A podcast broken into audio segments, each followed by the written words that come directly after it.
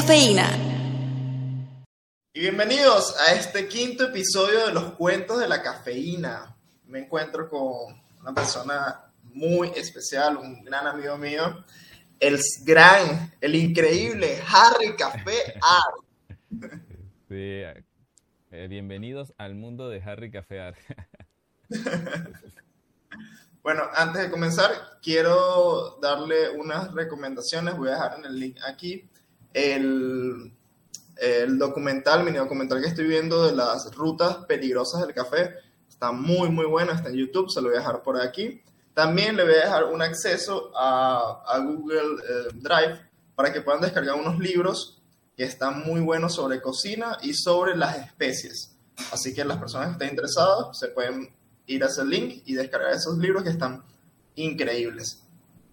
Hoy tenemos un episodio bastante chévere donde vamos a hablar de varias cositas, varias cositas muy buenas y estoy acompañado de Harry Café Art.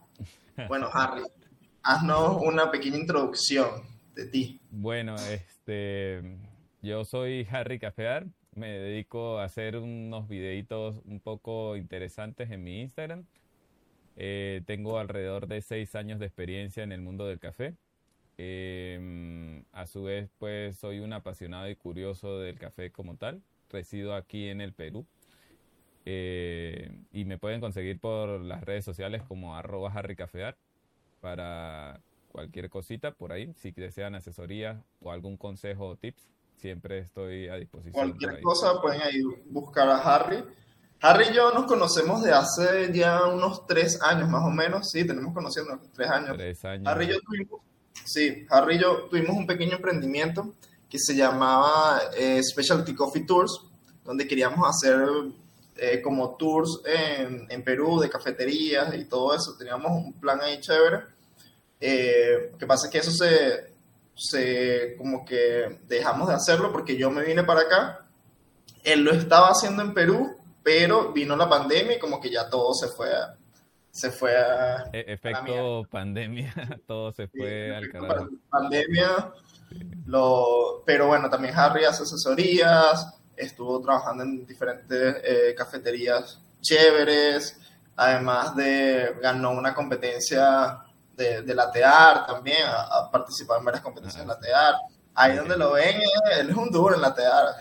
No, no, pues, hago lo que puedo, la verdad. No conozco gente que de, eso, es un duro. Además de eso, es actor, porque hace unos videos. Hay un video donde el del pan, ese video es increíble.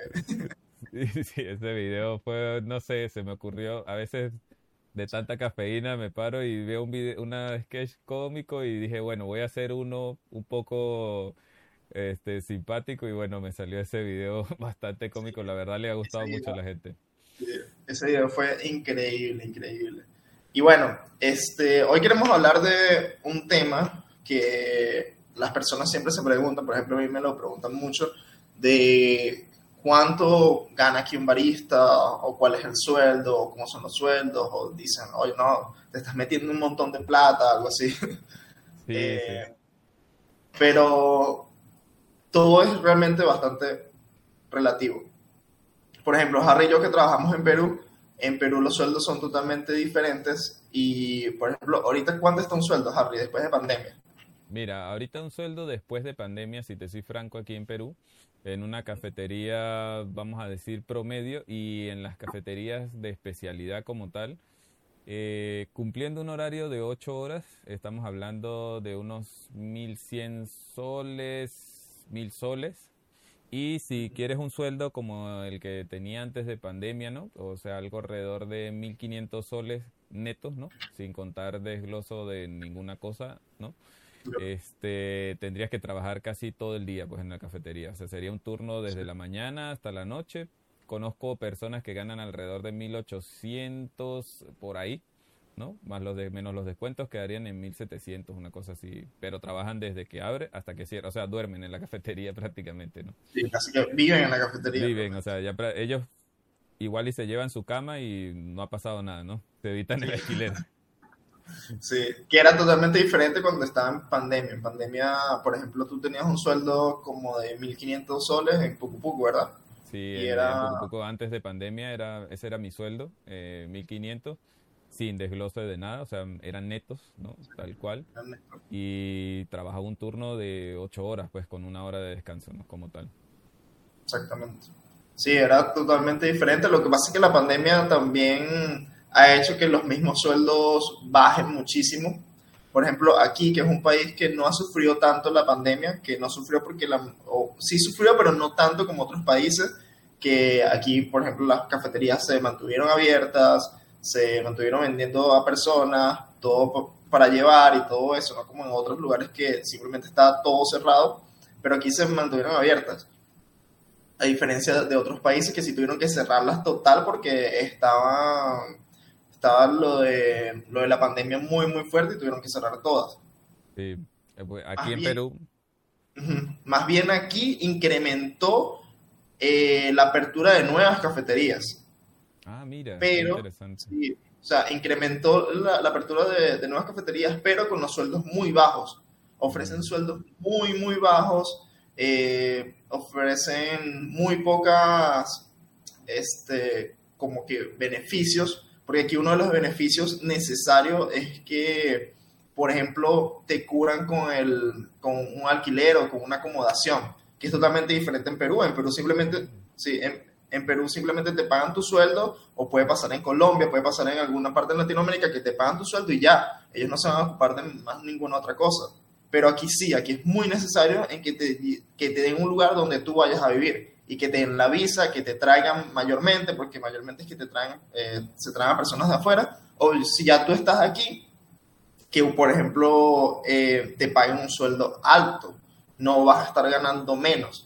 Porque otra cosa que pasa acá es que la, la experiencia aquí, aquí es la que vale. A ellos no les importa mucho tu experiencia allá afuera, cuánto, si tienes 10 años de experiencia, claro, eso lo pueden tomar en cuenta de cierta forma, pero le importa más tu experiencia aquí, porque todo es diferente.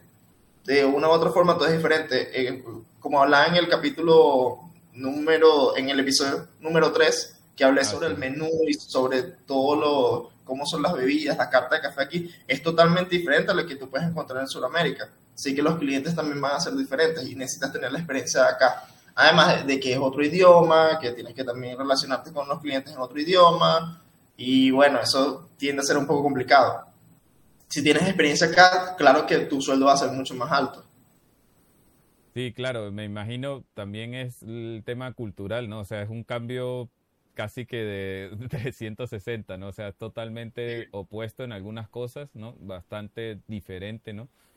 Y súper loco lo de que los clientes quieren que los atiendan en la calle. Eso sí me dejó, pero Ah, como sí, sí. Eso, alucinante, de verdad. eso también lo Bueno. había dicho que eh, los clientes aquí se paran en un carro y quieren que te atiendan en el carro. Y es para todo. O sea, no es solamente para cafeterías, es para una tienda de zapatos, es para una tienda de ropa, para un supermercado.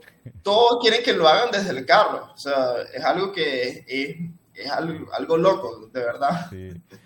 Bueno, mira, em, ¿qué te puedo decir? Otra cosa así, este, referente a los sueldos, si bien es cierto, bajaron un poco, ¿no? En el sentido de para todos, ¿no? Como tal, eh, las industrias o las cafeterías creo que se dieron cuenta que no necesitaban tantas personas para atender en su cafetería, ¿no? Y entonces ahorita estamos en esa fase donde se están dando cuenta de eso y entonces están sacando provecho.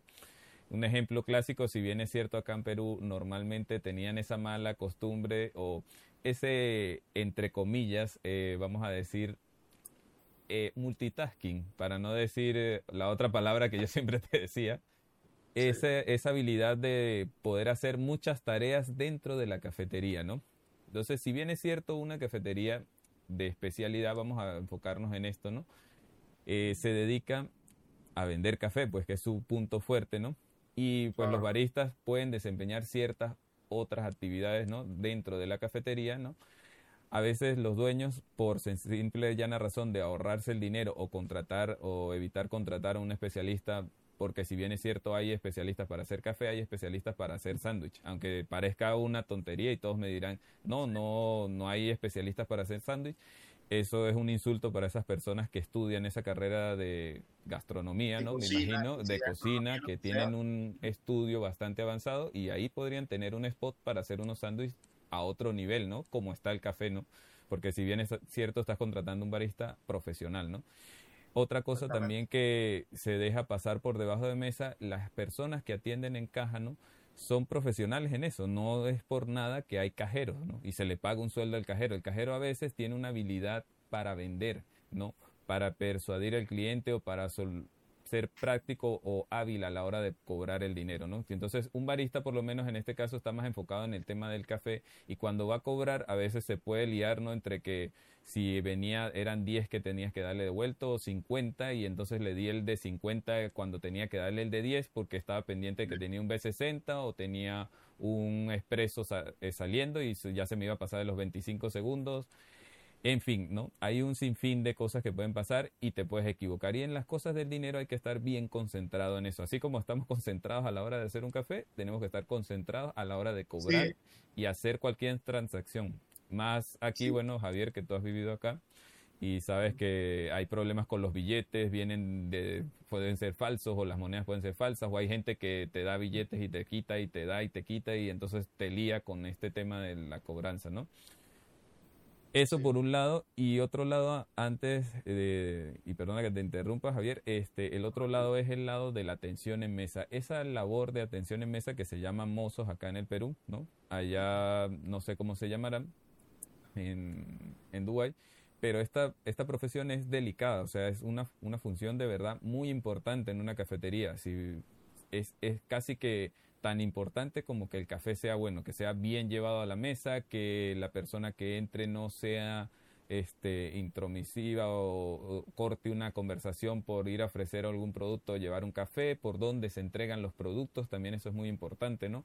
Tiene todo un protocolo y todo un profesionalismo, ¿no? Detrás de eso, ¿no? Y todo esto lo están obviando en las cafeterías normalmente y se lo, lo literalmente lo lo ignoran y te contratan a un barista y quieren que hagas todo eso al nivel de estas personas que dedican su día a día a estudiar y profesionalizarse en esas áreas, ¿no? Entonces de ahí es donde yo vengo este, a decir que no debería, ¿no? O sea, no se debería eh, utilizar al barista para todas estas áreas, ¿no? Yo creo más de que se podría utilizar más para brindar una experiencia con el café, ¿no? Lo que pasa es que eso también es como el tipo de, de barista. Sabes que casualmente eh, Federico Bolaños, estaba yo escuchando una entrevista de él y él decía que ya el barista debería pasar a un tema más de servicio que estar enfocado como detrás de la máquina. ¿Por qué? Porque él decía eso. Porque imagínate que tú quieres ser un barista que te quieres ir a competencias y quieres estar todo el tiempo en competencias. Ya hay tanta tecnología, hay tanta tecnología y hay tantos avances en, que en las máquinas, en el steaming, en todo, que tú necesariamente no tienes que estar metido en la máquina ahí el 100%. Esa es una de las cosas que él decía, que en ese momento, si tú quieres ser un barista de competencia, que por ejemplo, si eres del, de, te quieres enfocar en barista o te quieres enfocar en brewing, ya tú tienes que pasar a un tema de más de servicio, porque esa es una labor demasiado importante en la hora de una competencia. Va, va, a valer mucho tu extracción, va a valer mucho tu técnica y todo eso, pero si ya tú eres un barista bueno que tiene mucha técnica, pasar a un servicio es lo que tú necesitas como que desarrollar, porque muchos baristas que pasan todo el tiempo están metidos de, detrás de la máquina, no quieren hablar con un cliente, siempre están como, eh, eh, están como todos escondidos, como tímidos y todo eso, y él lo que decía es como que él, él, mismo lo dice, yo tengo una cafetería donde todos mis baristas van a estar más al servicio del cliente que detrás de máquina. Claro, es una de las cosas...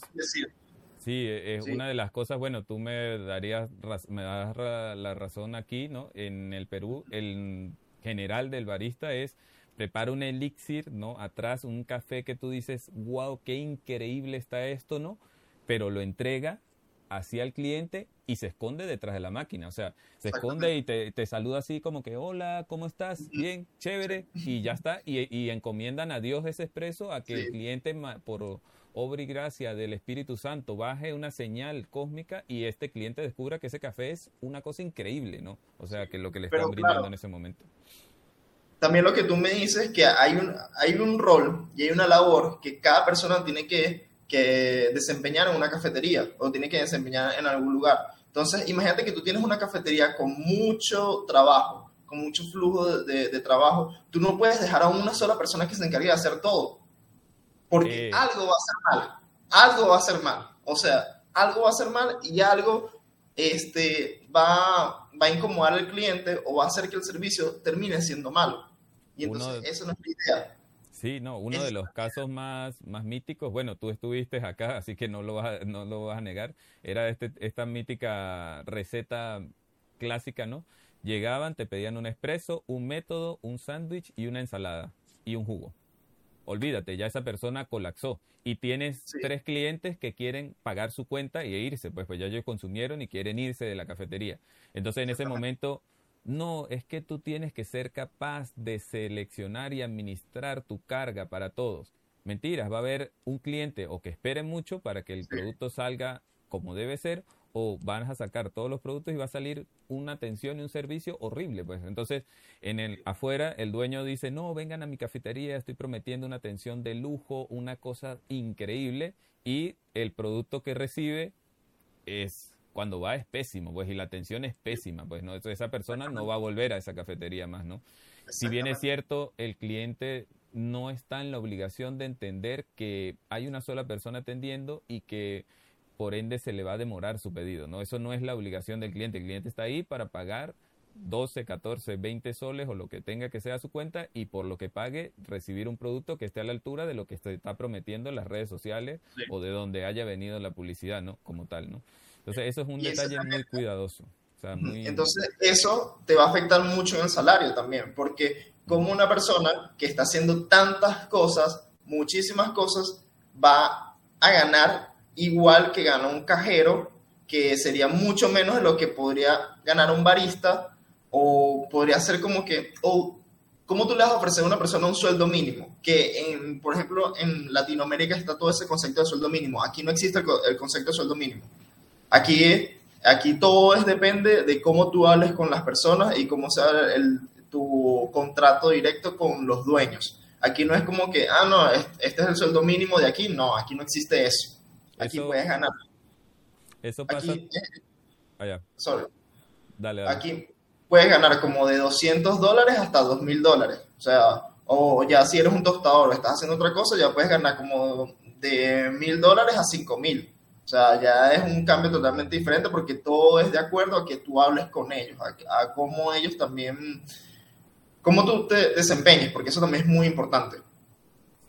Bueno, una de las cosas, como te dije, que me contó Daniel, un amigo barista que trabaja en Nueva York, él dice, tienes que ser muy hábil negociando, pues, o sea, vendiendo tu servicio, o sea, tienes que ser muy bueno vendiendo tu servicio. No solamente es el hecho de tener tus certificados y todo eso, que muy bien te puede dar validez a lo que estás diciendo, pero tienes que ser muy bueno negociando, pues, al fin y al cabo, si eres si negocias bien, puedes tener un trabajo que puedes ganar muy bien. O sea, en vez de 2.500, puedes pasar a ganar 3.000 eh, dólares, ¿no? Pues que es lo que se gana allá. Y bueno, esto de los sueldos, ¿no? Perdón. Esto de los sueldos, este, como tal, si bien es cierto, es algo que parece genial, ¿no? Decir, no, oye, mira, este, Javier gana ya dos mil dólares y yo gano acá 500, ¿no? Javier gana más, ¿verdad? Que es el, el error que cometemos a la hora de, ver eso, ¿no? Pero resulta ser que Javier allá su casa no vale eh, 300 soles, pues no vale 250 dólares, por decirte un ejemplo, ¿no? O hasta 500 dólares que puede costar aquí un DEPA, a lo mejor entre 500 600 dólares vamos a poner, puede costar un departamento, a tu DEPA vale más que eso, pues, ¿no? El comprar la comida vale más que eso. Entonces, cuando hacemos una equivalencia entre lo que gano yo aquí y lo que ganas tú allá, pues igual no estamos tan disparejos. A lo mejor tú ganarás en vez de 500 dólares una relación calidad, eh, cantidad de dinero, ¿no? Y lo que lo puedes usar, yo a lo mejor ganaré un poquito más, o sea, tú ganarás unos 200 dólares más, o sea, estarías como en 800 dólares y yo estaré en 500, pues, a efectos de gastos, pues, ¿no? Entonces muchas veces nos dejamos llevar eso, no, porque en Miami o en Nueva York gana un barista 3 mil dólares, en Nueva York es carísimo vivir, o sea, señores, es, es, no es caro, no, es súper caro, o sea, donde tú crees que es, carísimo, de verdad, es una cosa para millonarios vivir ahí. Entonces, normalmente lo que me dicen es que necesitamos tener dos trabajos. O sea, si tú vas a vivir en Estados Unidos trabajando de barista, tienes que tener dos trabajos. Dos trabajos con sus ocho horas. Allá en, bueno, en Estados Unidos se maneja un sistema de horas diferente. Entonces tienes que recargarte las horas para poder estar toda la semana produciendo para poder pagar tu estilo de vida, ¿no? En este caso hay ciudades donde necesitas carro, pues, cosa que acá en el Perú a lo mejor tú dices, bueno, un carro, ¿para qué voy a necesitar? Para pararme en Javier Prado siete horas en la cola de ida y vuelta, ¿no? Pero allá en Estados Unidos, eh, sin carro no la haces, pues, porque no llega. Igual que aquí, igual que aquí, aquí también pasa que tú necesitas carro para movilizarte, porque aquí no hay sistema de transporte público. El único sistema de transporte público son los taxis. Entonces, es como que tienes que gastar mucho dinero en taxi o caminar no es una opción porque el calor es tan infernal que de verdad no es una opción, no es una opción buena, o sea, o tienes que tener algún tipo de medio de transporte, una moto, una bicicleta, algo que te pueda movilizar de la forma más rápida para que tú puedas llegar a donde, donde estés. Estando ya en, en una ciudad más céntrica como Dubai, que ahí sí, eh, sí existen el transporte público, que son como el metro y, los buses, pero acá, mm. por ejemplo, donde yo estoy, no hay muchos sistemas de transporte público, lo único que hay son taxis. Entonces aquí es necesario un carro. Lo bueno de acá es que hay muchas opciones de carros baratos y también la gasolina es barata por ser un país petrolero. Mm. una de las cosas que yo considero acá, que es totalmente diferente en, en, en Perú o en Venezuela son los beneficios. Tú mm. aquí obtienes muchísimos más beneficios de los que podrías obtener en otro, en otro país. Por ejemplo, eh, tú vas aquí a una competencia.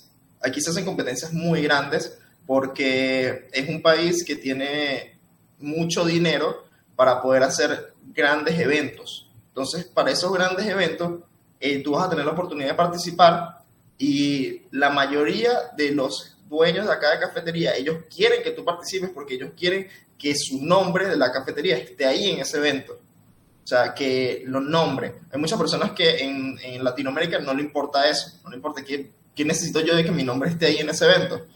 Pero eh, si tú, por ejemplo, te quieres desarrollar como ya más de un tema de que quieres ser un barista profesional, yendo a competencias, yendo a, a participar en todos esos tipos de eventos, tú vas a tener apoyo de ellos. Y si tú necesitas gastar 10 mil dólares en un café porque te estás llevando el mejor café para competir, o necesitas viajar a Etiopía porque quieres ir a viajar a la finca y, y, quieres, y quieres conocer exactamente cuál es el café que tú vas a presentar en esa competencia, ellos te van a, a dar todo ese dinero para que tú hagas todo eso, para que tú vayas a representar la cafetería en esa competencia.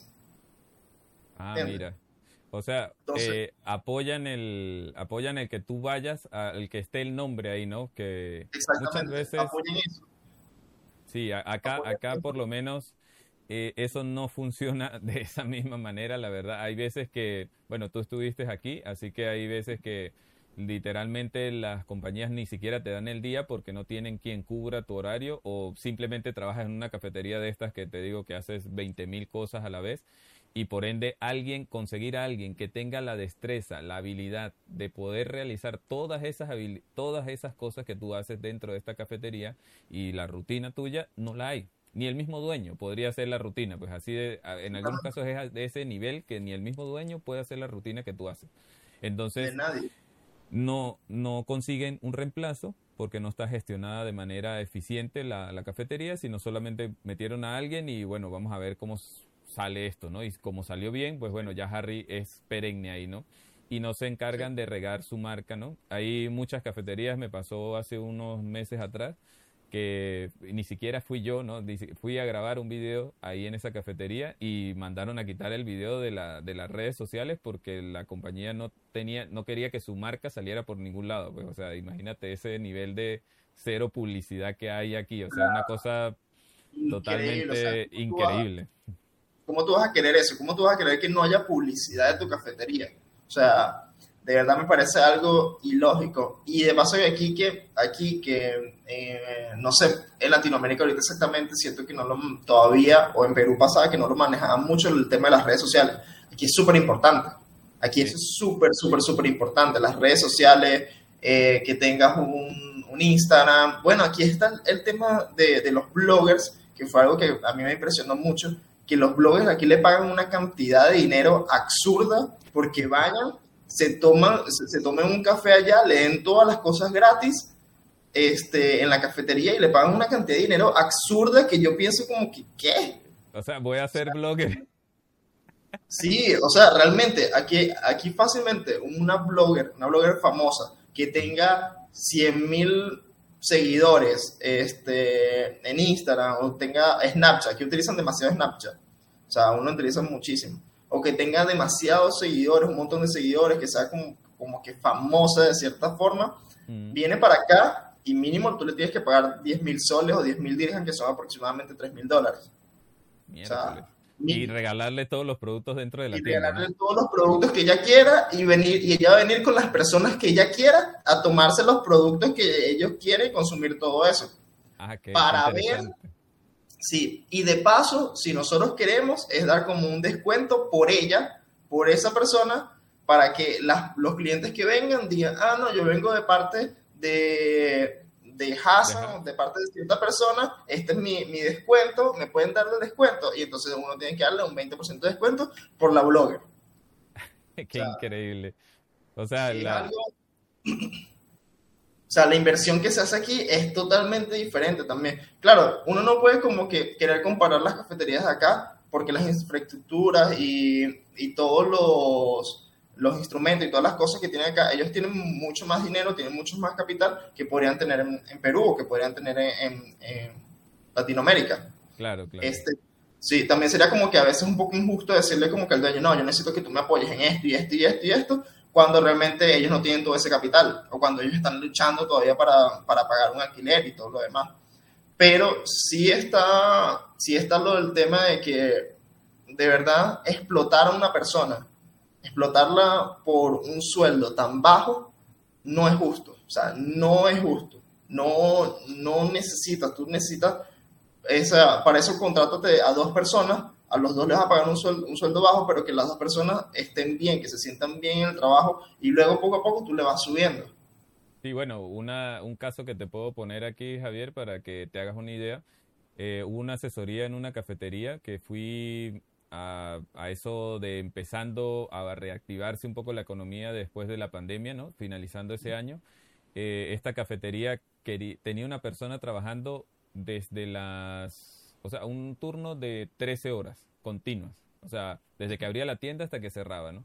Entonces yo le dije, oye, mira, en vez de tener ese turno tan exagerado, o sea, busca achicar tu horario, ¿no? A las horas donde más tienes clientes y contrata a dos personas, pues, o sea, vas a ayudar a dos personas en vez de a una sola, pues ayudas a dos, un poquito aquí te comentaba Javier, esa persona tenía que contratar a dos eh, baristas, pues, para tratar de brindar una experiencia, porque una de las cosas que tenemos que entender es que una persona trabaja ocho horas. De sus ocho horas, cuatro horas está con el hype, ¿no? O sea, súper enfocado, súper concentrado, súper atendiendo todos los detalles, ¿no?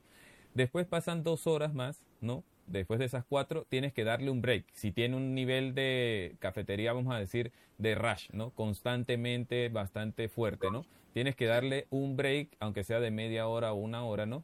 Para que esa persona relaje un poco y entre otra vez a trabajar. Pero cuando esta persona entra otra vez a trabajar, no va a estar al 100, sino va a estar como, como a un 50% de su rendimiento, ¿no? Como tal, ¿no? Y ya después de esas dos horas, las últimas dos horas va a estar a un 40% y la última hora casi está a un 30%. O sea, está más en su casa que en el trabajo, literalmente. Entonces, teniendo esto en consideración y pensando que esta persona viene todos los días con el mejor de los ánimos, ¿no? cosa que no pasa, ¿no? A veces nos sentimos mal o no estamos de ánimo para trabajar y eso hace que nuestro trabajo sea más irregular.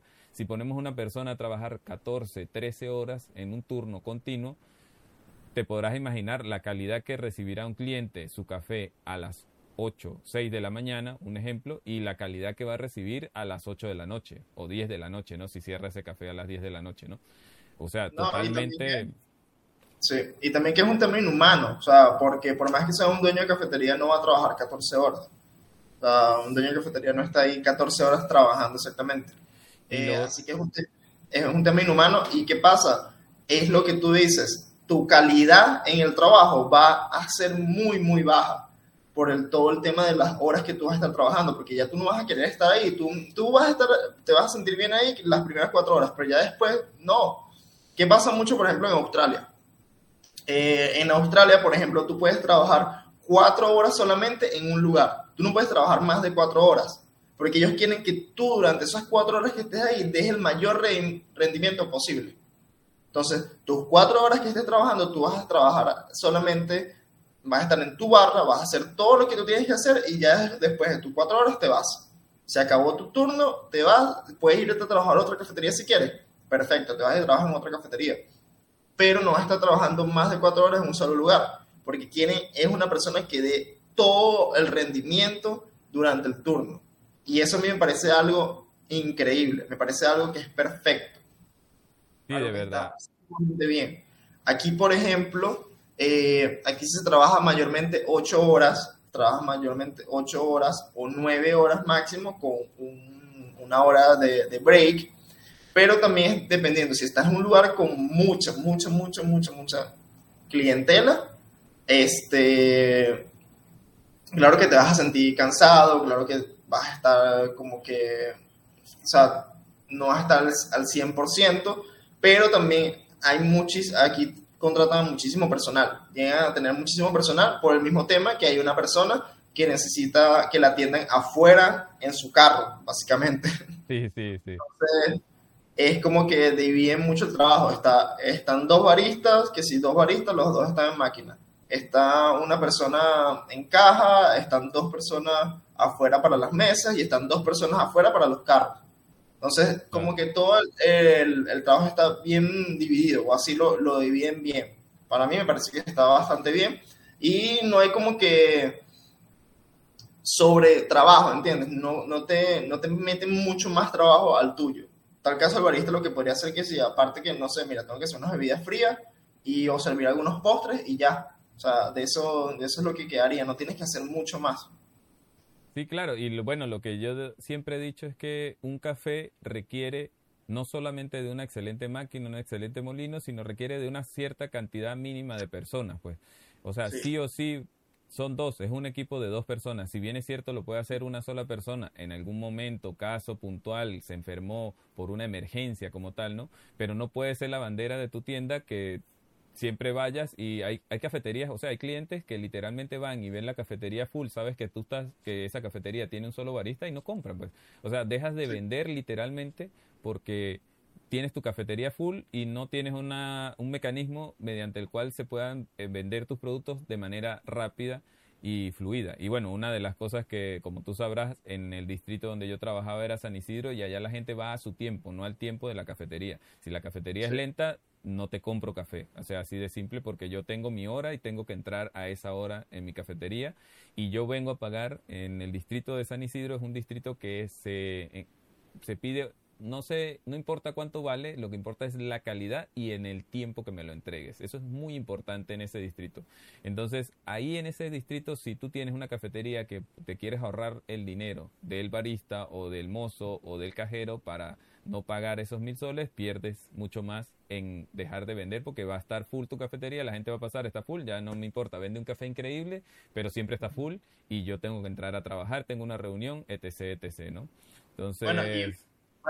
imagínate aquí que hay una modalidad donde tienes que atender afuera en el carro. O sea, tú no podrías hacer más nunca el, el trabajo de una sola persona, más nunca podría hacer eso de tener que ir afuera hasta el carro, ir a, a, tomar la orden, después venir, preparar, después ir a llevarlo otra vez y todo eso. O sea, es como que esa persona, una sola persona no lo haría. Imagínate que esté full, que esté full todo el café, no puede hacer eso tampoco. O sea, es como que eh, no, no cabe en la cabeza que una sola persona haga todo un trabajo. Y más, si tú te haces llamar cafetería de especialidad, donde quieres dar lo mejor en especial en el café, no puedes tener una sola persona, porque no estás dando, no estás dando ningún, no estás dando la, la especialidad real en tu taza de café. O sea, estás haciendo más, te estás yendo más por lo comercial, estás haciendo todo mal de, de una u otra forma. No, no le sacas el 100% a cada cosa. Y bueno, una de las cosas que también hay que tener en consideración es que nosotros somos el último eslabón de la cadena, ¿no? Si bien es cierto, y a lo mejor tú compraste tu café que 90 puntos, un ejemplo, ¿no? Te costó una cantidad de dinero increíble, pero tú como tienes al barista haciendo jugos, café, cobrando en la caja, llevando a la mesa, cuando estuvo haciendo el método no estuvo pendiente de los pool, hizo la preinfusión, se le fueron tantos minutos y al final el resultado de ese producto es horrible, pues una bebida tal cual que no representa ni refleja los años de trabajo del caficultor, ni mucho menos la calidad de ese café que se están tomando, pues, ¿no? Entonces, pasa mucho eso y la verdad es que frustra a veces, frustra a veces cuando vas a buscar trabajo como barista acá, eh, bueno, sin contar los anuncios que a veces ponen que se busca barista que sepa hacer smoothies y jugos. Así he visto un anuncio y ha estado por meses en la web de una cafetería que tiene cadenas de cafetería y tiene ese anuncio, pues a ese nivel de, de anuncios llegamos aquí a veces que tú dices, wow, si ese es el anuncio para buscar un barista, ¿no? Eh, F, pues, o sea, no, no quiero saber qué se hará dentro de ahí de esa cafetería, ¿no? Como he visto también anuncios donde ponen la marca del café, eh, la, la, marca del café, origen, máquina de café. He visto un solo anuncio así, que es de un lugar ahí en Barranco, que buscaba un barista que sepa manejar todos los equipos, o sea, nombraba equipos, métodos, todo lo que, los métodos, cómo los usaban, controlar orígenes, notas de eh, saber un poco conceptos básicos de cate y de tueste, o sea, un, un, perfil de un barista que tú dices, oye, mira, aquí valía la pena ir a trabajar, lamentándolo mucho, pues bueno, en ese tiempo no estaba con la onda de buscar trabajo, pero me hubiese gustado ir a trabajar ahí porque el CV me llamaba la atención. O sea, los requisitos que pedían, que es donde yo digo, bueno, vas a una barra y tú dices, mira, a veces yo hago una relación cuando voy a buscar estos trabajos, ¿no? O voy a buscar trabajo como barista entre precio y lo que brinda la cafetería, ¿no? Y a veces si conseguimos una cafetería que tiene tostaduría incluida, tiene una buena clientela entre métodos y expreso bar, tiene un flujo bastante agradable, ¿no? La cafetería busca en sí mejorar su nivel de café y yo siento que cuando entro a esa barra siento que no estoy como al nivel de la barra, sino me falta todavía pulirme más para llegar y entonces eso te anima a entrar a esa barra a trabajar, ¿no? Y si bien es cierto, a lo mejor tú dices, bueno, no, no, no pagan los 1800 o los 1500, sino pagan 1000. Tú dices, bueno, los 400 o los 800 que faltan los voy a agarrar de conocimiento, pues, ¿no? Al entrar ahí en pulirme y volver y, agarrar conocimiento. Y bueno, como tú sabes, en esta carrera el conocimiento es el poder de esta carrera, pues, ¿no? Si no tienes conocimiento no hay no hay no hay para también pasa aquí también eh, puede pasar mucho porque aquí realmente ya hay más eh, como cadenas de cafeterías de especialidad donde tiene donde tienen muchos este cómo diría como muchos otros cafés donde están utilizando café muy bueno donde tú puedes tú puedes crecer. O sea porque hay hay como que crecimiento que pasa mucho en, en Perú. Dime tú qué haces tanto tú esforzándote trabajando 13 horas para hacer todo lo que, lo que tienes que ser de chef, tiene que ser de mozo, tiene que ser de todo, y no vas a tener un crecimiento después. O sea, no vas a tener ningún tipo de crecimiento. O sea, sales de ahí, de, sales de ahí sin, siendo el mismo, pero especial, uh, aprendiz en todo y maestro en nada, como yo siempre digo, ¿no? Aprendiz en todo y maestro en nada. Entonces, sí, que, no, que no, terminas, o sea, no terminas teniendo un crecimiento personal, porque no hay, no hay nada ahí. O sea, terminas eh, así como tú dices, aprendí en todo y maestro en nada, porque no tienes ningún tipo de, de, crecimiento, que es lo que puede pasar, por ejemplo, acá. Acá las cafeterías esperan mucho más, o sea, las cafeterías especialidad esperan mucho más y quieren, quieren convertirse en tostadorías, quieren que tú vayas a competencias, quieren que tú hagas estas cosas, te traen cosas nuevas, eh, todo el tiempo están como que queriendo innovar, porque saben que si no innovan y si no hacen cosas nuevas, la gente se aburre.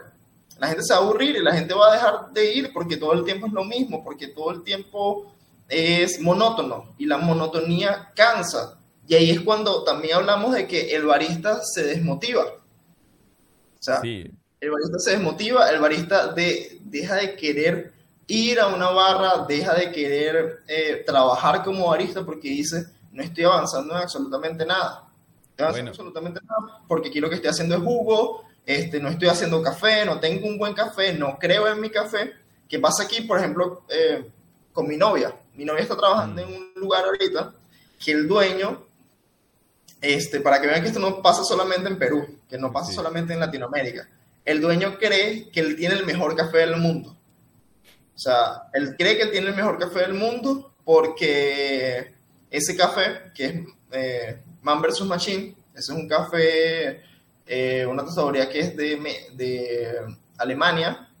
Ellos ganaron, creo que fue un campeonato de, mundial de roasting como en el 2017, algo así, no recuerdo exactamente cuándo. Entonces, desde eso, ah, bueno, yo quiero tener ese café porque ese café fue un campeón mundial. Han pasado cuatro años desde que él ganó. el, café, ya fue hace rato. sí, el café es horrible, realmente. O sea, el café es horrible. Es horrible, horrible, horrible. El café es muy malo. Aquí hay una, una cafetería que tiene un café de un caficultor que ganó hace muchos años, eh, bueno, hace dos años ya tú conocerás qué cafetería es, ¿no? Y la verdad, tienen, dice, no, el café es de fulano de tal, y tú lo pruebas, ¿no? Aparte de que lo tuestan mal, siempre he dicho, o sea, tienen un buen café, o sea, traten de hacerle una curva que resalte ese café, ¿no? Y, este, y se llenan diciendo, no, es que el café es de este, ¿no? Es de esta marca, ¿no? Y aún así, ese, el café no, ya pasó, pues ya fue su época, ¿no? Entonces, hay otra marca también que también es de un sitio icónico de acá del Perú, que muy mítico en el área del café, ¿no?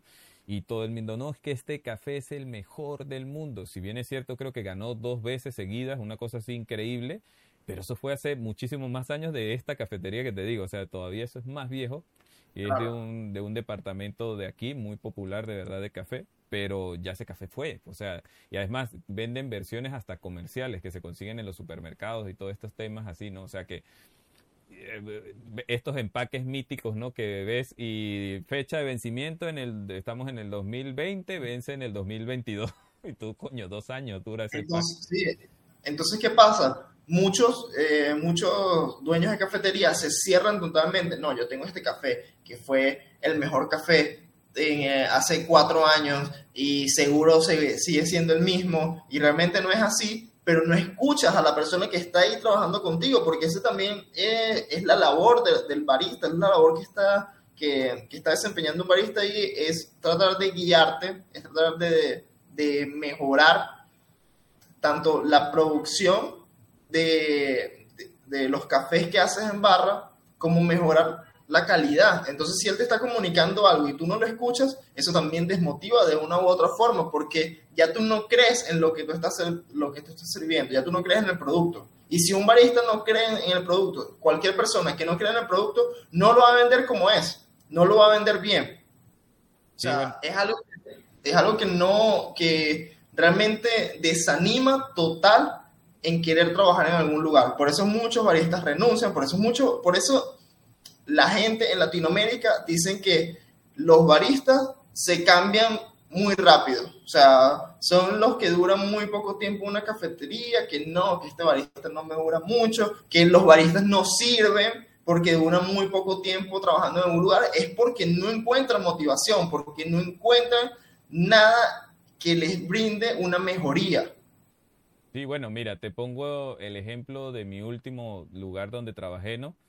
Y ese es un lugar que cuando yo llegué, o sea, literalmente tenía muchos problemas en muchas áreas, tanto de máquinas, mantenimientos de equipos, como de mm, este, temas logísticos de café, en el sentido de que su café lo pasaban por muchas partes antes de usarlo en el expreso y se llegaba súper desgasificado, con un deterioro de más de 20 días, un café que fue tostado a 5 días y en en el lapso de un día lo desgasificaban poniéndole luz, aire, o sea, tenían un montón de problemas, ¿no? Y lo bueno era que ese lugar, el, el jefe de, en ese momento de, que estaba encargado del área de baristas, impulsaba para mejorar, ¿no? Y habían varias personas dentro de la compañía que impulsaban esa calidad, ¿no? Del producto, siempre enfocado en mejorar, mejorar, mejorar. Y se fueron corrigiendo muchas cosas y en el proceso se fue aprendiendo muchas más otras, ¿no? Porque era una cafetería de parte que tenía un flujo muy grande, pues, de café. O sea, yo vendía alrededor de 200 tazas de café en una mañana, pues. O sea, y la gente valoraba el café mucho, ¿no? Entonces, en ese caso, al, cuando llegué al nivel donde ya el café normalizó muchos factores, ¿no? Me di cuenta que las personas buscaban cafés diferentes todos los días, lo que tú me decías del café monótono todos los días, ¿no? Y ese, ese, esa cafetería tenía un encanto que tenía cuatro orígenes de café, ¿no? O sea, era increíble la variedad, entonces cuatro orígenes y si tú tenías, aparte tenían unos muy buenos equipos, una máquina muy cara, una Marzocco con preinfusión, tenía para tú poder jugar con muchos parámetros y darle matices diferentes al café, ¿no? Entonces, una de las cosas que yo tenía míticos para los que me conocían ahí en Barra, tenía el café del lunes, pues. Entonces era un café que iba más enfocado a las notas dulces, un poco más amargas, más fuerte, ¿no? Era un café con altas dosis, o sea, usaba una dosis alta y me forzaba a calibrar un café en ese punto, ¿no? Como tal. Y ya después, dentro de semana, usaba otro café con otro perfil o otras notas, ¿no? Pero llegó un momento en que hubo una reunión y literalmente, o sea, dijeron, no, mira, esto es lo que tenemos, eh, nosotros no vamos a invertir más en producto porque la verdad es que van a ser tres personas en la calle que se van a dar cuenta de que el café de nosotros es bueno. Y yo digo, oye, cuando yo siempre digo que no importa cuál, qué persona tú seas, siempre vas a tener eh, la capacidad de distinguir sabores, ¿no? Hasta la persona con menos criterio de café que tú conozcas, Javier, tiene criterio de sabor. O sea, te puedo decir porque saqué a una persona literalmente de lo que vendría siendo a nivel de café estar en las drogas, ¿no?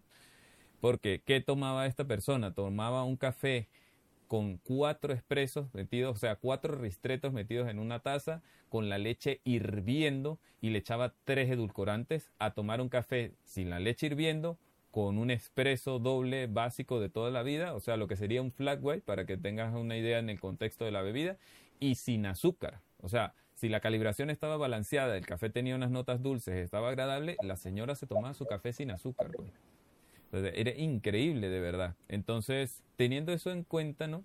Yo digo, nunca puedes, como dueño de una cafetería, de, o sea, de como desmotivarte de seguir creciendo porque el mercado no, no crees que el mercado no va a dar más, ¿no? Sí, y también como despreciar al mismo cliente. ¿Cómo tú vas a decir que un cliente no lo va a notar? Claro que lo va a notar. O sea, hay una cosa que aquí, aquí pasa mucho. Por ejemplo, yo trabajo con café que me viene desde Noruega. Ah, a nosotros nos sale mucho, mucho, mucho más caro comprar un café de Noruega, traerlo hasta acá, que, comprar, que comprarle aquí a una tostaduría de acá. Pero ¿qué pasa? La mayoría de las personas utilizan la misma, eh, la misma tostaduría, pueden que cambien un poquito los orígenes y todo eso, pero es como que tú vas a una, a una, cafetería aquí y encuentras el mismo café que puedes tener en la otra cafetería. Entonces tú dices, ¿para qué yo quiero ir a, una cafetería que me pueda quedar más lejos, más lejos si puedo conseguir como que el mismo café? El mismo café a la mitad de la cuadra, pues, o sea. Exactamente. Entonces, nosotros nos enfocamos en esto. Desde que nosotros empezamos a trabajar aquí, nosotros quisimos traer cafés de otros lugares otros lugares, ese era uno de nuestros conceptos, y que fuera cambiando cada mes. Que cada vez que un, que un cliente eh, viniera, eh, preguntara, ¿qué tienes hoy? O sea, ¿qué café me, ofreces hoy? Yo le digo, bueno, tengo este, tengo esto, tengo esto. Y nuestro concepto es como que cada mes nosotros cambiamos todos los cafés. Todos los cafés. Puede que se repita, puede que tengamos como que del mismo país, pero que no sea la misma variedad, no sea, no sea el mismo proceso, no sea nada igual. Y eso y eso hace que los clientes, que muchas personas que no tomaban, que lo que tomaban era un Spanish, que un Spanish aquí es como un café con leche condensada, con, con este, con como un caramelo, con caramelo, o sea, es, algo totalmente dulce con leche, empezaron a tomar filtrados. Uno de nuestra mayor venta acá son los cafés B60. O sea, el filtrado aquí es, es uno de los cafés que más se vende acá. Increíble. Y, sí, y es que las personas yo, yo les ofrezco un café de Panamá que tiene 92 puntos en cata. Y, que, y yo le vendo una experiencia también. Yo voy, se lo preparo, le digo, mira, este café es así, ha pasado por todos estos tipos de procesos. Las, las personas se interesan mucho más dejan de tomar café eh, este, con azúcar, dejan de tomar un café dulce y realmente empiezan a conocer lo que es el verdadero sabor, del café. Y ya llegan, ya no solamente van a esa cafetería a tomar cada vez un café nuevo que te está llegando cada mes, sino que también como que le dicen a otras personas, o sea, comparten esos mismos sentimientos que ellos, ellos sintieron, lo comparten para los demás y así atraen hasta mismos eh, nuevos clientes. Vienen y le dicen a un amigo, mira, y toma un café increíble, no necesitas azúcar, no necesitas nada, anda para allá y tómatelo. y... va la persona, y, este va la persona y te dice, mira, eh, me recomendó tal, tal otra persona porque aquí venden un café increíble. O aquí cambian el café todos los meses. Porque eso también es un atractivo, es un atractivo para el cliente. Que tú cada vez que vayas a un lugar que a ti te gusta mucho y que encuentres cosas nuevas ahí, o sea, realmente eso para ti va a ser bueno. Y, más, y más si, si, eres una persona que te cansa la, la monotonía, porque es verdad, la, monotonía cansa. Entonces, si es una persona que te cansa, claro que vas a querer cosas nuevas cada vez que vayas al mismo lugar que te gusta. Sí, claro, no, mira, un ejemplo que te pongo, eh, no hay sitio más monótono que el trabajo de oficina, pues, o sea, es cuadrado, es todo blanco y negro o azul, eh, para los que trabajan en banco, viendo un monitor con números, te podrás imaginar lo aburrido que puede ser ese tipo de trabajo, ¿no? Y en este sitio donde estaba, pues es un sitio que literalmente sale de esas líneas cuadradas, curvas, ¿no? O sea, todo eso lo elimina y todo es redondo, de colores diferentes, ¿no? O sea, es un, un tema para cambiar el chip de la persona que viene de la oficina, ¿no?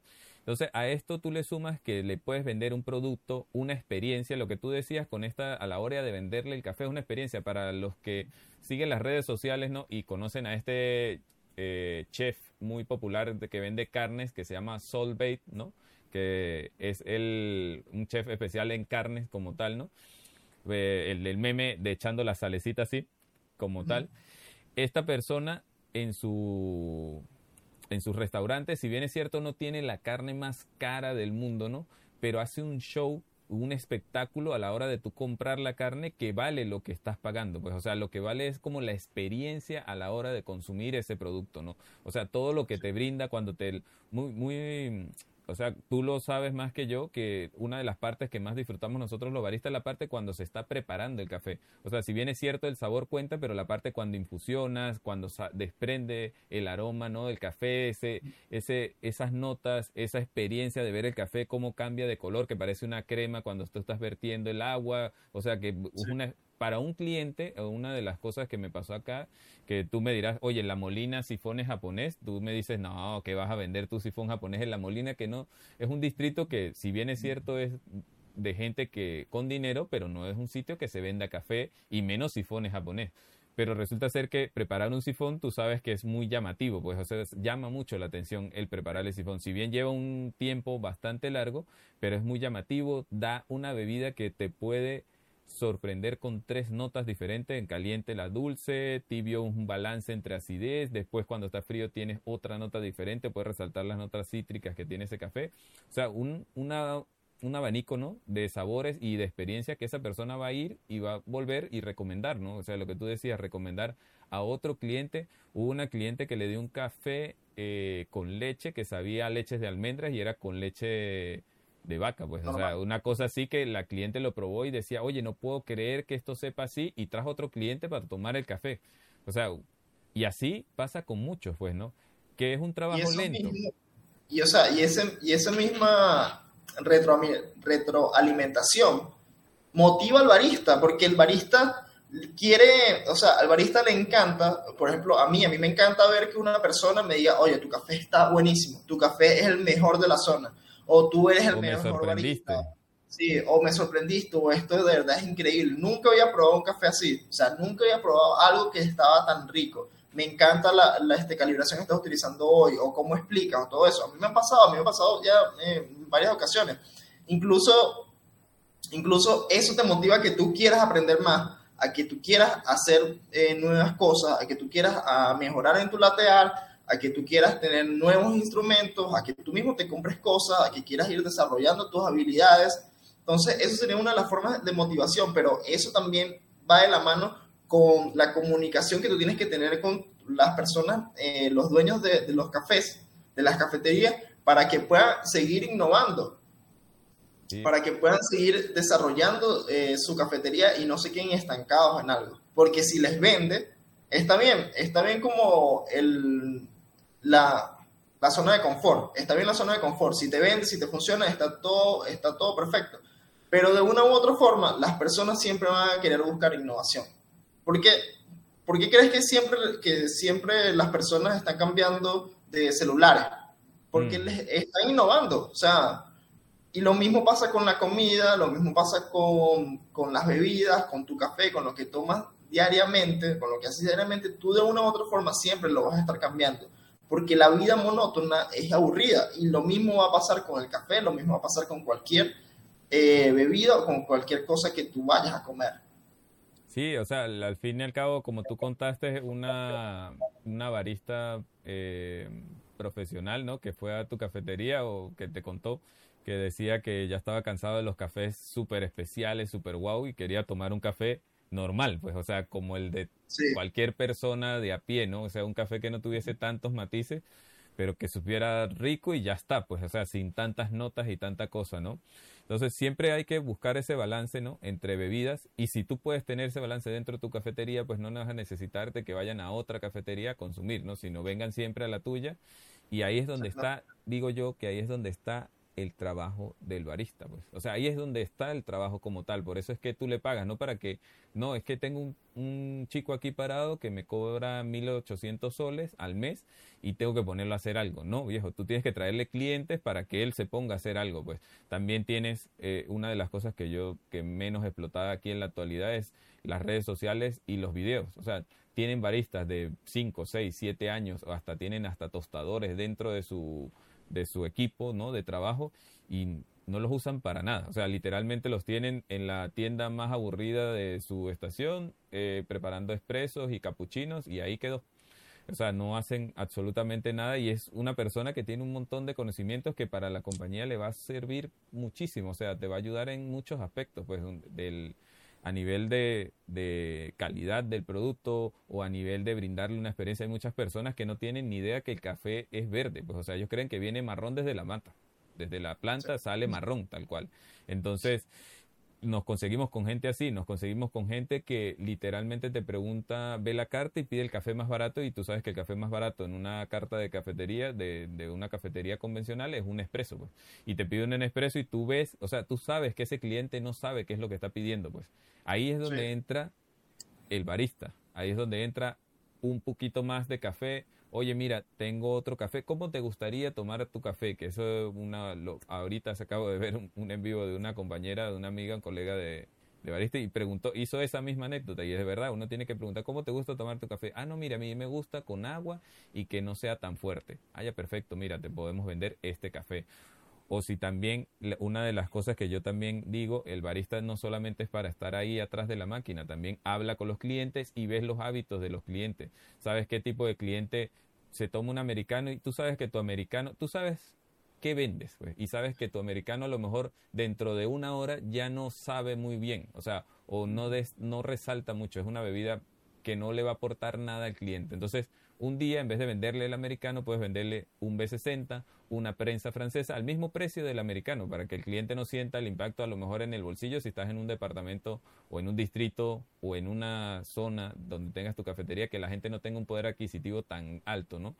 Y le ofreces otro método para que él vea, oye, mira, este café sabe bueno, caliente, oye, mira, y frío mejoró, o sea, está más bueno todavía. Entonces, oye, mira qué agradable, ¿no? va descubriendo poco a poco. No todos los clientes, si bien es cierto, hay clientes que lamentándolo mucho toman su café con 20 edulcorantes y stevia, pero hasta el cliente, y te lo digo con experiencia, que tenía un cliente que era ni siquiera saludaba ese cliente cuando llegaba a la cafetería. Con eso te digo lo difícil y cerrado que iba a ser venderle algo a ese cliente. Y le llamó la atención un día ver que estaba haciendo un café con hielo y frío. O sea, estaba frío de la nevera, o sea, tal cual. Y dijo, wow, ¿qué es esto? ¿Cómo por, ¿Y por qué lo metes en la nevera? Entonces, y está frío, o sea, con hielo. Y me dice, sí, con hielo, mira, ¿lo quieres probar? Le di a probarlo y me dijo, oye, qué interesante esto, pero yo nunca tomaría un café así frío. pero lo probó, o sea, le llamó la atención, ¿no? Como tal. Claro. Y, y así vamos, o sea, a mí me Y encanta... eso conectas con el cliente, eso también conectas con el cliente, hace que te sientas querido, porque también las personas creen que el trabajo solamente es trabajo y ya. O sea, la idea es que tú vayas a un lugar donde tú trabajes, que tú te sientas bien. O sea, que tú te sientas, ah, que tú te sientas bien con los clientes, que no sientas mucha presión, que no te sientas estresado, porque también es eso.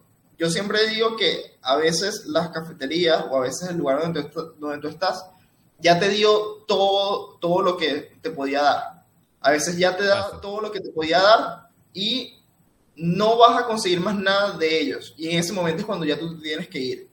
Ya tú tienes que ir porque ya te dio todo, ya tú no puedes aportar más nada. Y eso pasa. Y ya tú te tienes que ir de ese lugar, buscar otro, otro lugar o, o en tal caso a emprender o hacer tú otras cosas porque ya tú sentiste que, llegas, que eh, las cafeterías y los lugares tienen un límite. A veces Sí. las personas no entienden eso.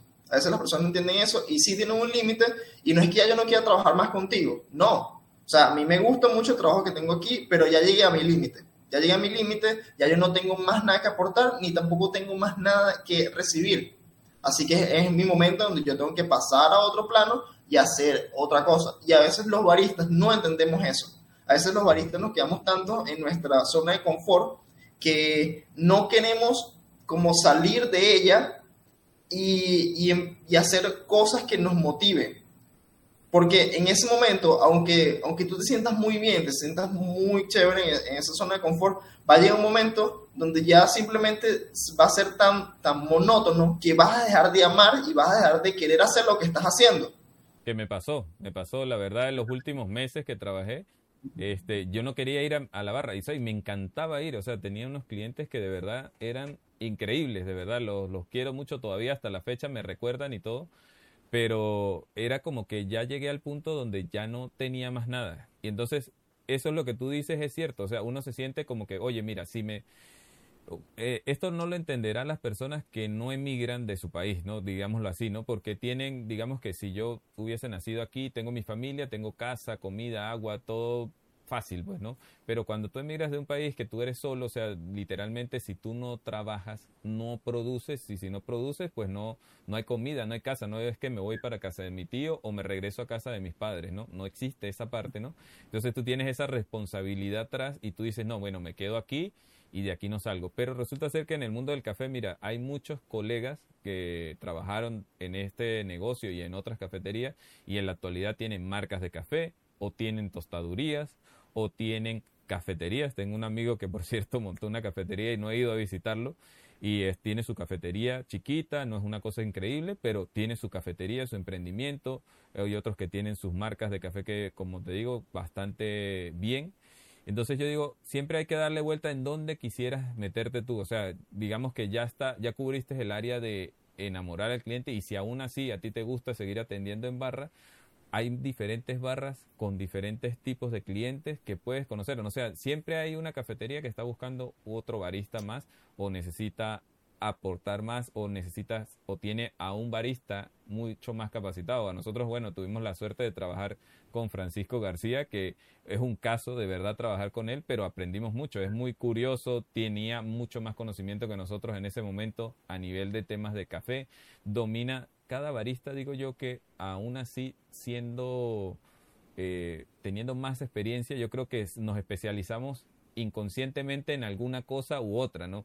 Hay gente Sí. que se lanza más hacia el arte late, si bien es cierto tú le dices que te haga un expreso, te balance o te haga un método, lo va a hacer muy bien, ¿no? No digo que no lo va a hacer mal y te va a sacar un expreso que no tiene nada que envidiarle a otro, pero su feeling no está por ahí, su feeling está más en la en el arte late como tal, como hay otros baristas No, que se enfocan Y, y puede que, que también te falle en la atención. Puede que le sea increíblemente en el, en el latear o haga el mejor café del mundo, pero, o sea, lle- llega, llega un cliente y le pregunta algo, es muy tímido, no te dice nada, le, le dice a otra persona que hable por él. O sea, tiende a pasar eso, de verdad, Sí. tiende a pasar eso. Pasa, pasa mucho que, bueno, una de las cosas que, de- que yo le admiro a, a- a Francisco García es eso, pues, o sea, que él tiene una manera de inventarse un speech sobre algo en dos segundos, pues. O sea, cosa que a mí, en la verdad, me cuesta mucho formular algo. O sea, tengo que trabajar mucho el cliente o sentirme ya mucho en confianza. Y eso que yo soy bien salido, la verdad, para hablar con los clientes. Pero cuando tengo que armar algo concreto sobre lo que yo vendo, tengo que, lo pienso mucho, pues. O sea, se me vienen muchas ideas y me cuesta mucho, la verdad, hablar con ese...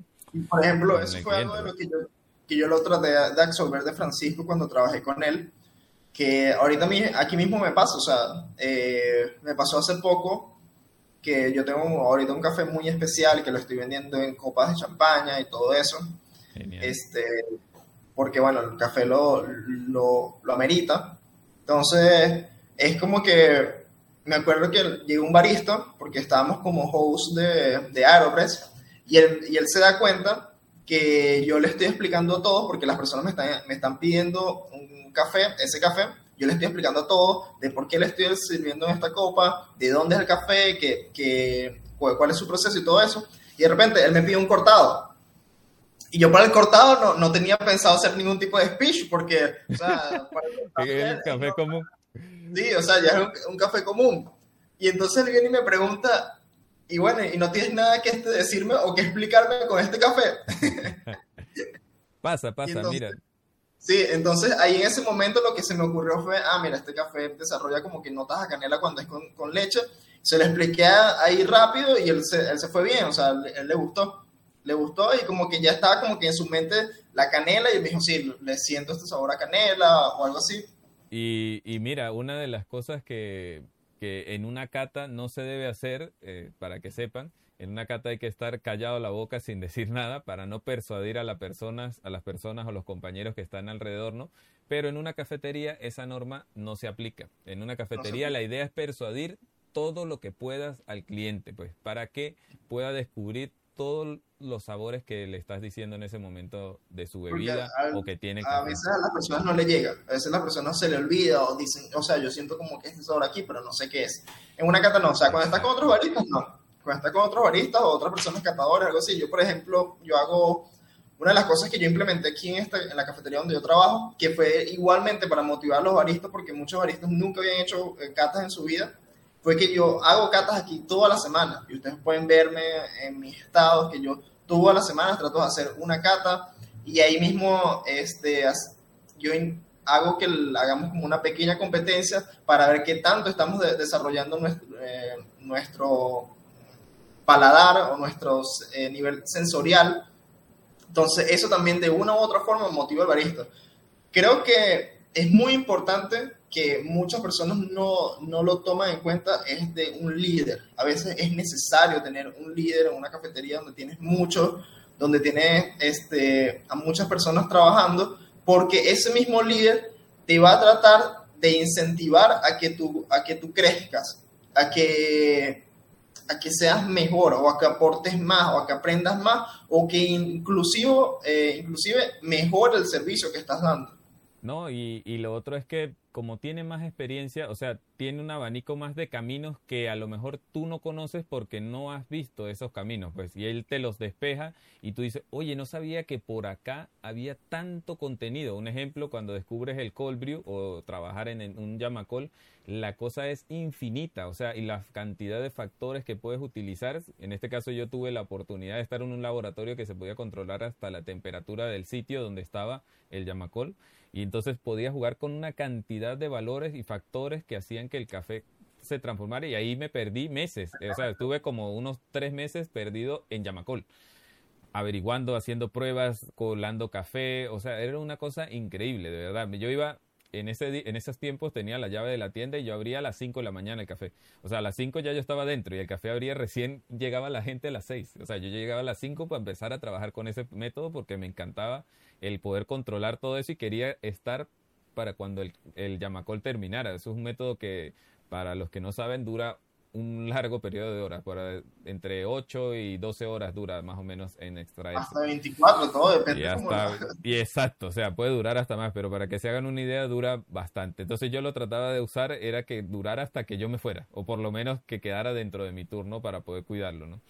Entonces, esa, esa parte a veces nosotros nos olvidamos. Otra cosa que también les puedo recomendar para que se motiven en su barra si están ya como que en ese punto de que qué aburrimiento o, no saben qué hacer es traten de hablar más con sus clientes o en su caso, en el caso tal, si tienen, háganse un dado o háganse una ruleta de diseños de arte late, que te acuerdas tú, Javier, nos íbamos a hacer eso con el dado de Francisco, por cierto. Le dábamos un dado, chicos, para que se hagan una idea, era un dado que tenía diseños por los lados, ¿no? Y agarramos a cualquier cliente al azar que no conociéramos, ¿no? Le dábamos ese dado y él qué tenía que hacer. Le daba el dado y el, diseño que caía, ese diseño teníamos que hacer. O sea, no había chance, ¿no? Y ahí se lo hacíamos delante del cliente. Entonces, ustedes, ustedes sabrán que cuando hacemos diseños delante de alguien que no conocemos, esto es como que la mano es así. O sea, es una cosa que no, te tiembla, te pones nervioso pero si te, te, acuerdas, Javier, los primeros intentos eran horribles. Ya después, al final, nos volvimos muy capos, de verdad, hacíamos los diseños y ya ni nos temblaba la mano. Y eso nos sirvió como base para ir a los torneos de arte late, ¿no? Las, las batallas de arte late donde hay mucha gente, te están grabando por todos lados y el pulso aún así te tiembla, pero aún así logras hacer los diseños como tal, ¿no? Entonces puedes utilizar una experiencia, eh, digamos, eh, pequeña, ¿no? En tu cafetería, que a lo mejor tú dirás, bueno, no importa porque es un cliente X, ¿no? Y puedes pasar eso a un campeonato. La otra parte... es, lo mismo, es, lo mismo, que, que estaba comentando que decía eh, Federico Bolaño. Para estas personas que no sepan quién es Federico Bolaño, Federico Bolaño es el entrenador de los campeones mundiales, de los últimos campeones mundiales. Él se ha encargado de entrenar a ellos dos. Él es de Salvador, del Salvador. Y, y, no solamente ha, entrenado a dos campeones mundiales, sino que ha entrenado muchísimas otras personas que tiene como 24 campeones nacionales, este, tiene como 7 segundos lugares, siete, unos 3 tercer lugar, tiene muchísimos campeones que han estado en los mejores torneos de diferentes países y además que tiene campeones mundiales que él, que él ha entrenado. Entonces, es lo mismo que él dice Federico Bolaño, que ya lo, que tú puedes hacer en una, en, una cafetería, todo eso te puede ayudar para un campeonato mundial. Ya, ya tú sabes, ya tú tienes toda la, la técnica, ya tú tienes absolutamente toda la técnica. Ahora que te contactes con el cliente y que ya tú seas totalmente abierto con el cliente, todo eso te va a aportar para un campeonato eh, mundial en un futuro o para un campeonato nacional, porque ya tú no tú vas a tener ese miedo, ya tú no vas a, ya tú vas a saber cómo explicarlo a una persona de una forma sencilla, sin que, sin que eh, se te olvide, sin que te, te tiemble, sin que estés nervioso, porque es lo que tú haces diariamente. Sí, o sea, te acostumbras a lidiar con diferentes tipos de clientes y diferentes tipos de factores pues que están ahí. Puede ser que alguna vez estés haciendo un método, un sifón, no te sale bien, esa situación de nerviosismo de que no sé qué es lo que voy a hacer, qué, qué va a pasar aquí, ya la viviste anteriormente, tienes una experiencia, tienes una base de datos con la cual trabajar, cosa que si llegas a un nacional de barista no tienes ni la remota idea de qué es lo que está pasando. El molino no salió como era, quedó un poquito más, un poquito menos, este, te complicaste ahí, ya después cuando le ibas a explicar al, juez estabas pensando en lo del molino y ya ahí quedó tu speech. Y, en, y en estos mundiales de barista yo siempre lo he dicho, si bien es cierto, la parte técnica no te suma, o sea, no te suma puntos, solo resta. Si tú fallas en la parte técnica, te descuentan puntos. Donde ganas puntos es en la parte donde hablas, donde explicas, donde vendes la experiencia, donde envuelves al cliente con toda la magia del café o de ese producto que llevas en ese momento, ¿no? O sea, todo ese, ese, ese show que tú haces es lo que te da puntos, lo que hace que ganes, pues, ¿no? Bueno, en el último mundial que vimos, eh, ¿cómo se llama la, la campeona? Que era... La campeona es Yeon Yeon. Yeon Yeon y e, ese show fue increíble, o sea, rompió los esquemas de todo. O sea, fue una cosa wow, pues o sea, literalmente movió a los jueces, o sea, fue una cosa fuera de lo común y sí, Era, eh, fue algo tan que se ve de una forma sencillo, pero es una experiencia porque desde que ella llega, por ejemplo, Gion Gion, desde que ella llega a su presentación, ella le dice a los jueces, yo no quiero que ustedes se sienten en una silla, se sientan arriba de la mesa, como si estuvieran en un lugar sencillo, como si estuvieran en su casa. Se sientan arriba de la mesa, si ustedes quieren, y se quedan sentados arriba de la mesa. Y ahí arriba de la mesa le había, le había preparado como que un pequeño lugar donde les iba a poner la taza de café y el agua. Mm. Pero lo hacía de una u otra forma que se sintieran muchísimo en casa. Eso como cómodo, como en su cafetería, como, en su lugar de trabajo tranquilo, pues, o sea, sin, sin que estemos en un torneo sin presión, mundial, sin, nada. Sí, y ella, y ella, bueno, por ejemplo, que yo estaba, estaba viendo a, Federico Bolaño, que él, él explica todo el proceso que tuvo eh, ella. Ella estuvo siete años preparándose para poder ganar un mundial. Casi nada cinco años intentando para ganar un nacional, porque es una persona muy tímida. E, ella es una asiática, una asiática donde la mayoría de los coreanos son muy tímidos, son como que muy cerrados. Muy introvertidos, sí. Sí, muy introvertidos y, y terminó siendo una persona que es que habla muchísimo, que se comunica muy bien con los clientes. Que transmite ¿no? a los clientes transmite, Y terminó ganando un, un, campeonato mundial porque ya, ya su, su labor técnica, ya ella la sabía completa de ella sabía toda su labor técnica. Esta vez lo que hizo fue, eh, fue comunicarse y, y, hacer como que una comunicación más fácil con los clientes. O sea, hacer, hacer como que llegar a un camino más fácil de transmitir la información que ella quiere dar a los clientes. Que eso es sumamente importante y que los baristas se nos olvida. Se nos olvida, porque, estamos pendientes, sí, porque estamos pendientes en, de, estar, de estar metidos en nuestra barra, de estar haciendo nuestras cosas en nuestra barra y que no queremos salir de la barra en ningún momento.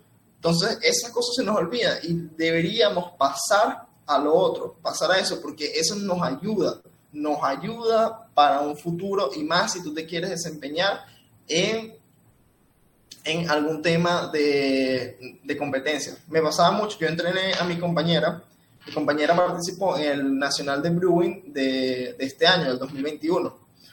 Y yo lo que le decía a ella es que es muy importante que, tengas, que sientas carisma. O sea, que seas muy carismática, que estés ahí, porque ella misma quería utilizar hasta la máscara.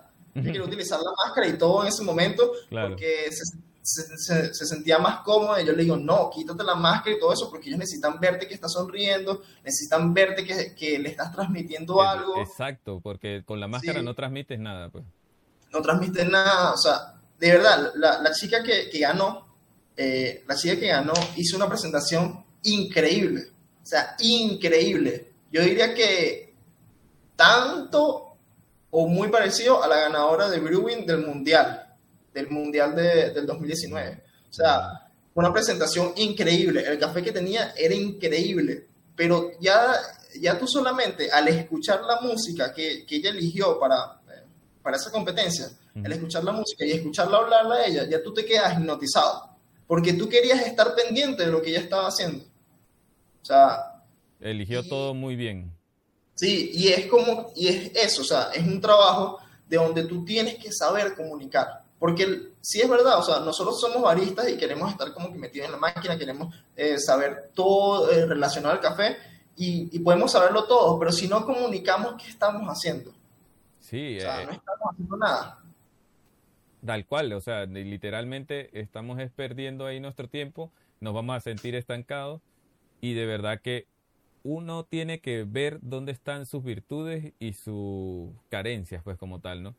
Y ver en donde tienes fallas, empezar a meterte más por ahí. Sientes que, no sé, fallas a la hora de hablar con los clientes, porque tú haces muy buenos cafés, un arte latte increíble, pero no hablas con los clientes o te da miedo o literalmente te escondes detrás de la máquina, que eh, mira, conozco baristas que son así, se esconden detrás de la máquina, hacen el arte latte y entregan el café ya después de que lo hacen. No lo hacen ni siquiera delante del cliente. O sea, a, a ese nivel de timidez he conseguido baristas. Entonces, la idea no es, si tú, si tú eres de estos baristas que eres así, que no sales, trata de ir más con los clientes. Lo máximo que puede pasar es que el diseño no te quede bien, pero al cliente le va a gustar, pues, o sea, a lo mejor, o te diga, no, oye, mira, te salió un diseño raro, jaja, se ríe y ya quedó ahí. No va a pasar de ahí, o sea, no hay, no hay, no hay un juez que te está evaluando, nada. Y tú ganas seguridad en lo que tú haces. A más seguro, más seguro. Cuando ya te sientes muy confiado, ya tú haces todos los diseños, no importa quién venga te graban o no te graben, ya se te es igual, ¿no? Si te graban o no. Entonces, en ese momento tú ya vas a un torneo, a un nacional, a una competencia y ya para ti, pues es más de lo mismo, pues, o sea, no vas a lidiar con nada de eso, o sea, literalmente vas y haces lo que haces todos los días, pues, tal cual. Igualmente que aprender, aprender también es muy importante. Yo les recomiendo mucho que vean documentales, vean, y no solamente de, café, pueden ver algún tipo de documental de cocina, algún tipo de documental que eso de una u otra forma los va, los va a inspirar. Porque me pasó ahorita, yo estoy viendo eh, Chef Table, que lo recomendé en el capítulo 2 o 3, eh, no, en el capítulo 3, eh, Chef Table, y ese fue el que me inspiró a que quería presentar mi café, el nuevo que me llegó, que me llegó este mes, que lo, yo lo quise presentar en, una, en unas copas de, este, de, de champaña que quise hacer como que un tipo de speech y, y, la presentación hacerla diferente. O sea, yo tengo en esa misma presentación, tengo unas frutas eh, que están deshidratadas, que son las que trae el café más o menos, para hacerle una referencia a las personas que, es lo que están tomando. Entonces, claro, que sea, está ahí mismo, pues el... el sí, está ahí mismo. Entonces, eso yo lo presento todo como que en una tabla, con el café, con el agua, con todo, y lo, y lo voy explicando. Pero eso mismo te inspira, o sea, todas las cosas que tú puedas absorber y todas las cosas que tú puedas aprender te va a hacer, te va a sentir inspirado, te va a hacer sentir inspirado. Yo les recomiendo a todas las personas que vean Perfect Daily Grind o sigan esa página es esa página es el santo grial, literal. sé que sé que está en inglés, ¿no? Y a lo mejor pues si no, ahí, el inglés como yo. Una vez está en español y portugués. O sea, ya lo sacaron y todo lo, lo tienen dividido en inglés, español y portugués cualquiera que quiera, ahí lo vas a, vas a buscar. Yo todavía la sigo traduciendo así por Google, cuando me meto lo traduzco, pero aún así, este, si ya, yo creo que sí está la opción porque en el celular lo vi que estaba en español, decía la banderita de España, salía ahí, así que ahí es una, o sea, te puedes perder literalmente una tarde. Una cosa te lleva a la otra, te lleva a la otra. Cuando vienes a ver, empezaste con, no sé, buscando cómo hacer un flagway y terminaste en un proceso de, de secado del café que tú ni sabías, pues, o sea, porque llegó ahí. Y en este mundo siempre hay que estarse informando constantemente porque la, el mundo del café no deja de evolucionar, siempre está en constante crecimiento y si te quedas atrás en conocimiento, no vas a poder brindar más experiencia. Y en algún momento, si tú, no sé, tienes una oportunidad de irte de tu país, donde estés, y te vayas, no sé, como me pasó a mí, yo nunca me esperé trabajar por acá. O sea, simplemente se me presentó la oportunidad y me fui. Y es como que a veces todo ese conocimiento que tú obtuviste este, anteriormente, que obtuviste, que estuviste investigando y todo eso, te va a servir muchísimo acá, muchísimo. Porque así tú, no, tú nunca vayas a ver un café, no sé, con, de, este Panamá, con una fermentación increíble, pero ya tú lo leíste y sabías cómo es, cuando ya, ya tú llegas acá, no se te hace tan... tan no llegas en blanco. Sí, no llegas en blanco. O sea, a trabajarlo. No se te hace tan extraño, no sientes como que, ¿qué es esto? A mí me pasó, yo, yo, veía, yo veía muchos muchos videos de máquinas, yo siempre, yo siempre estaba hablando contigo, estábamos hablando de cosas y de todo esto, de variedades, y de repente me muestran aquí una variedad eh, eugenio, o eugenoides. Eugenoides. Sí, eugenoides. bien raro. Sí, que, que, esa es la madre de, la, de, las eh, variedades de arábica, que es como que la primera en la muestra. La, principal. Que, viene desde, desde Etiopía y es como que para mí no es tan extraño porque yo ya lo he escuchado, yo ya sé qué, qué es esto y, lo que hago es tomarle y ya, bueno, ya lo que voy a hacer es disfrutar, disfrutar de lo que estoy tomando, disfrutar lo que me está comunicando la otra persona. Sí, claro, y otra cosa también que les recomiendo mucho, que a veces nos salva y nos ayuda a darle ese producto ideal al cliente, es investigar las historias de cada uno de los métodos y de los cafés. Detrás de cada uno de los cafés hay una historia increíble, o sea, detrás del cappuccino, detrás del macchiato, que el macchiato, por cierto, tiene dos formas de tomarlo, del norte y del sur. O sea, hay dos maneras de preparar el macchiato y las dos son correctas, pero depende de qué lado de Italia estés o qué italiano te toque, ¿no? Entonces, a veces estas historias...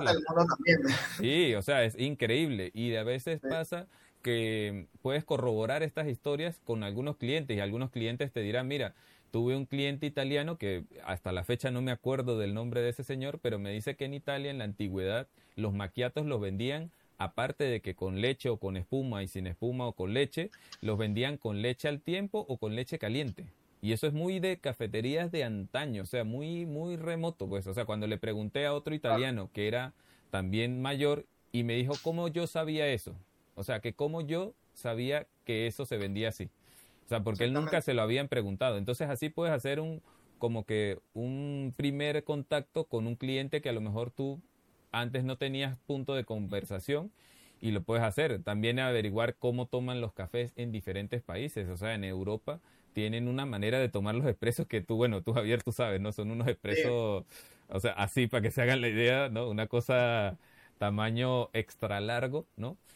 Y tienen otra forma totalmente diferente a la que toman los italianos, que toman sus cafés ristretos muy chiquititos, muy de a una onza, muy como dice la norma italiana, ¿no? Sí. Entonces, esos tipos de calibraciones o formas de preparar los cafés o historia que traen atrás, te puede ayudar hoy día en una barra para, no sé, una situación incómoda.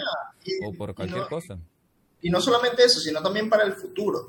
Que tú de, de repente, no sé, llegues a, a España porque estás de, de vacaciones y no sé, eh, tú vienes y preguntas por algo, ya, ya tú eso lo sabes, o tú sabes cómo, cómo pedir Cómo un café, eh, cómo pedir un café en alguna cafetería, porque tú sabes que se llama de esta forma.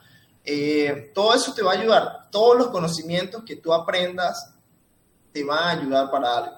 O sea, yo simplemente, yo siempre, simplemente digo que, yo siempre, siempre digo que todo lo que tú te compras o lo que tú aprendes y todo eso te va a ayudar para algo y sobre todo en este mundo, en este mundo de café, todo lo que aprendas nuevo, todo lo que hagas nuevo te va a ayudar.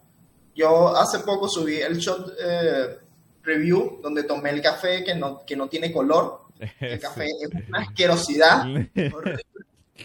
Es horrible, pero igualmente hice la prueba, hice la prueba porque así para tener una referencia, pues también. para tener referencia, para tener referencia que cuando yo vaya al lugar donde inventaron eso, en algún momento, o vaya a cualquier otro, a cualquier otro país y alguien me quiera ofrecer ese café, yo voy a decir, no lo quiero porque sabe horrible. Sí, ¿no? Y, y no te vas a llevar esa experiencia. O ya tienes una experiencia de qué sabe ese café, ¿no? O sea, qué puedes conseguir. A lo mejor pruebas tú algunos cafés o algunos, en este caso este café, tiene alguna nota, pero tú dices, bueno, de esa nota sabe horror- hor- horrible, pues, ¿no? Pero más adelante te consigues a lo mejor algún postre o alguna mezcla que vaya con eso y como que, oye, logras una bebida con un sabor muy raro, muy atípico, ¿no? Por solamente conocer ese sabor. Oye, yo tenía este sabor, le podría quedar bien y resulta ser que lo consigo de ahí, ¿no? Entonces, a veces no hay que cerrarse y probar varias cosas. Mira, una de las cosas, yo no consumo alcohol, pues tú sabes que yo cero alcohol. Y, No, y en la cerveza eh, conseguí que hay diferentes niveles de amargo. Entonces yo dije, oye, mira, qué, qué, qué simpático, ¿no? Y hay todo un mundo y un nivel de cata para solo identificar niveles de amargor. O sea, son hasta ese nivel llega la cerveza, o sea, tiene también otro mundo más atrás. Y yo dije, oye, con esto puedo utilizar este amargo para calibrar mi paladar y ver en qué punto de amargo tengo yo mi café. O sea, si está pasado, si está en qué IBU. Ahí se calibran por IBU los, los amargos. Entonces yo sacando una cosa de la cerveza, la pasé al café, ¿no? Eh, pasa Sí. con Sasa Sesti que lo del vino, ¿no? Que leyendo el post ese que hiciste, o sea, mezcló vino con café y ¡buah! logró algo entre medio que, mira, nos sorprendió a todos, ¿no? Con ese Creó la, que creó la, el- la fermentación carbónica, La que es fermentación. básicamente lo, lo que hacen para los vinos. Entonces, todas esas cosas. Y también yo les aconsejo de aquí que si quieren ya meterse con un tema de, de cata, ya quieren como que mejorar su, su paladar, es que todo lo que, lo que coman o lo que prueben, traten de evaluarlo, traten de como sentirlo y eso. Como, por ejemplo, aquí, aquí me ha pasado que he conocido muchas frutas que no conocía nunca. Mm. Entonces, que nunca había probado. O aquí, como es un país que no produce nada y que todo lo traen de afuera, me puede llegar mango desde Pakistán, mango desde la India, mango de Perú. Entonces, tengo, tengo tres diferentes tipos de mango que saben totalmente diferentes. sí. Entonces, es como que en un, en un café me puede decir, no, este café tiene sabor a mango de la India. Entonces, ah, ya yo sé cómo sabe el mango de la India. Entonces, ahí ya tengo como una referencia sensorial. Y eso es muy importante. Eso es muy importante de que te atrevas, de que te atrevas a probar. Yo, yo no como, yo no como es- especias muy fuertes. O sea, a mí no me gusta nada que sea picante.